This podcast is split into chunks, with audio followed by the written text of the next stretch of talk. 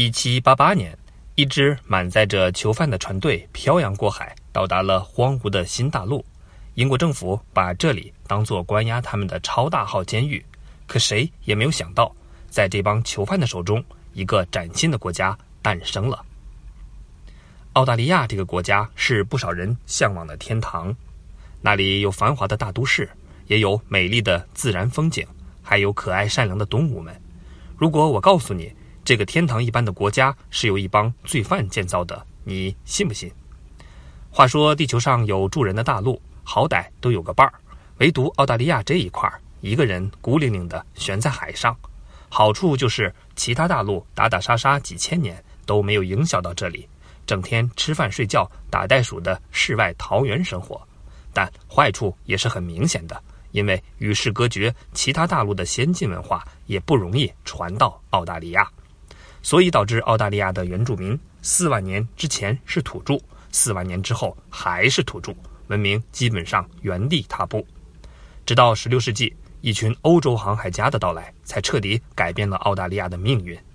在欧洲人的想象中，除了东方，在遥远的南方还有一块堆满黄金的大陆。西班牙、荷兰、法国都曾派人寻找过澳大利亚，但最终把这里据为己有的是1770年到来的英国。发现澳大利亚的英国人詹姆斯·库克。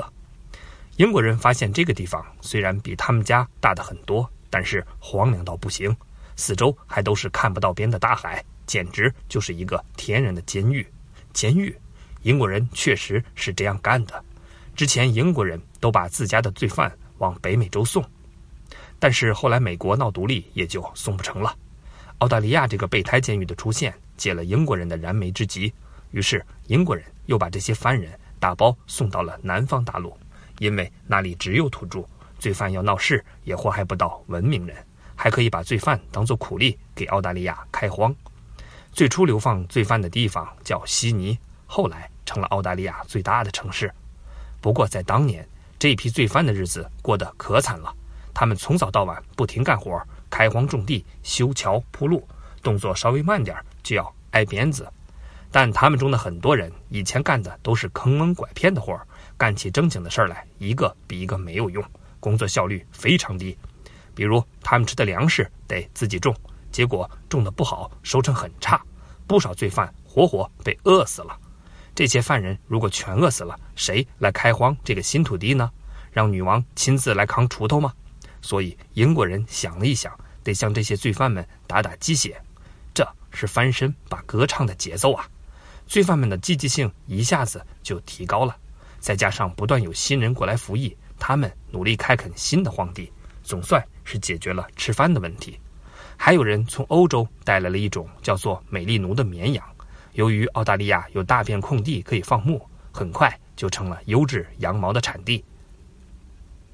随后，澳大利亚又发掘出了巨大的金矿，一度贡献全球黄金总产量的百分之四十，堪称是一夜暴富啊！澳大利亚的价值也因此越来越高。很快的，这里除了罪犯，也吸引了很多淘金赚钱的移民。澳大利亚的人口暴增，新老移民在澳大利亚安居乐业，他们的子孙后代就慢慢忘了子孙万代的老祖宗是哪里来的，开始以澳大利亚人自居。但英国政府没有这个概念，还是年复一年的往这里送罪犯，这让澳大利亚特别不爽。他们担心罪犯会搞事情，于是他们搞了一个澳大利亚同盟，不许英国往这里送罪犯。南十字星座就是他们的标志，现在的澳大利亚国旗上就有南十字星。这帮人示威游行，又给英国百姓写公开信，把英国政府给烦透了。一八五二年，英国政府终于决定不再把澳大利亚当做超大号的监狱，准备升级成为正式的殖民地。可澳大利亚得寸进尺，连殖民地都不想当了。他们觉得。英国政府远在天边，怎么可能管得好澳大利亚的事情？自己的事情还得自己做主。经过漫长的扯皮，英国终于同意让澳大利亚自治。于是，在一九零一年，澳大利亚联邦正式成立了。此后，澳大利亚虽然名义上还是英国小弟，打仗时也给英国帮忙，但英国已经不管他的家事。澳大利亚人想干嘛就干嘛。一帮罪犯和移民奋斗出了一个繁荣的国度。看到这里，你是不是觉得很励志呢？先别急，咱们再来看一下澳大利亚的黑历史。还记得那帮土著原住民吗？欧洲人开发澳大利亚的过程，就是他们遭罪的过程。我酋长当得好好的，突然就来了一帮欧洲人。一开始，土著和欧洲人还能和平相处，土著还给欧洲人开荒，提了很多建议和经验。我们这里的泥土太湿，不适合种汉堡的。来，快吃口地瓜。但是后来，土著没有了利用价值，就和他们在美国屠杀印第安人一样，开始了屠杀澳洲土著之旅。几乎处于原始文明的土著，怎么挡得住欧洲的铁枪大炮？澳大利亚联邦成立的时候，土著已经从几十万人锐减到了几万人。然而，白人们还不够满意。从二十世纪初七十年代，澳大利亚政府还搞了一个臭名昭著的同化政策，他们强行把十万多名原住民的儿童送往白人家庭或者福利院，逼迫这些孩子们学习白人文化，忘记自己原来的语言和习惯。儿子，你怎么变成这个样子了？幼儿园都是这样教的。这些孩子自幼和父母分离，还要在白人家庭中挨打挨骂，可以说政府偷走了他们幸福的人生，因此他们被称为失窃的一代。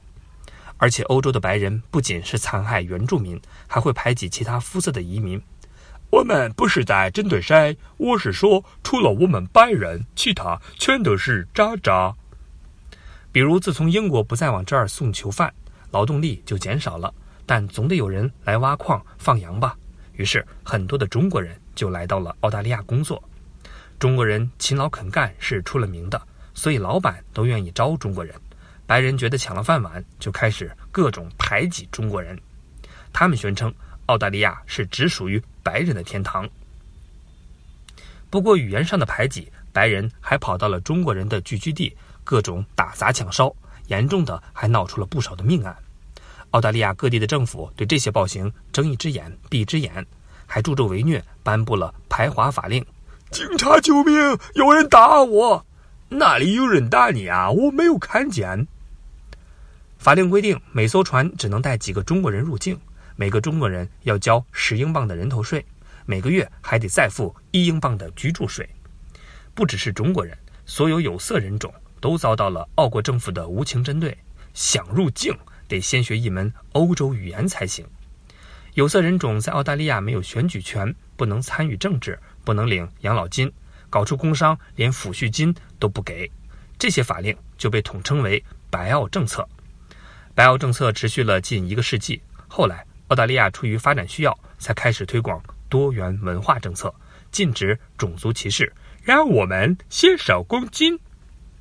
于是，只要你有钱或者有才，能为澳大利亚做出贡献，不管什么肤色、什么人种，澳大利亚的大门都为你敞开。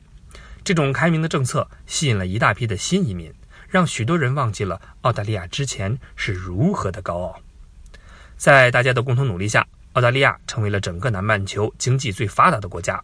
这个曾经的英国监狱，如今人均 GDP 却远超英国。既然有钱了，就可以搞搞艺术。比如著名的悉尼歌剧院还被联合国评为世界文化遗产。虽然澳大利亚在不断进步，但还是有不少白人思想迂腐，依然觉得自己高人一等，整天嚷嚷着要把其他人都赶出澳大利亚。白人对澳大利亚的开发做出了伟大贡献，这个是一个不争的事实。但那些有着独特传统的原住民，还有其他勤劳肯干的移民，也是澳大利亚不可缺少的血液。在大航海时代，欧洲人登上了一块又一块的新大陆，他们呢带来了西方的文明，并把这里建设成为繁荣的国度。加拿大、美国，还有我们今天说的澳大利亚，都是这样建立的。但他们身上的毛病也差不多。在美国，无数的印第安人在白人扩荒的过程中被杀，黑人呢当过白人的奴隶，如今在社会上仍然处处遭白眼儿。澳大利亚也有白人屠杀土著，排挤其他移民。甚至还有人鼓吹白人优越论，那个年代遗留下来的恶习，就像难以根除的毒瘤，还时不时地刺痛着这个国家的神经。谁才是这些国家真正的主人？在这里生活了千年的原住民，还是带来文明的白人，亦或是新加入的移民？争论这些，纯粹就是浪费时间，因为每个国民都是国家的主人。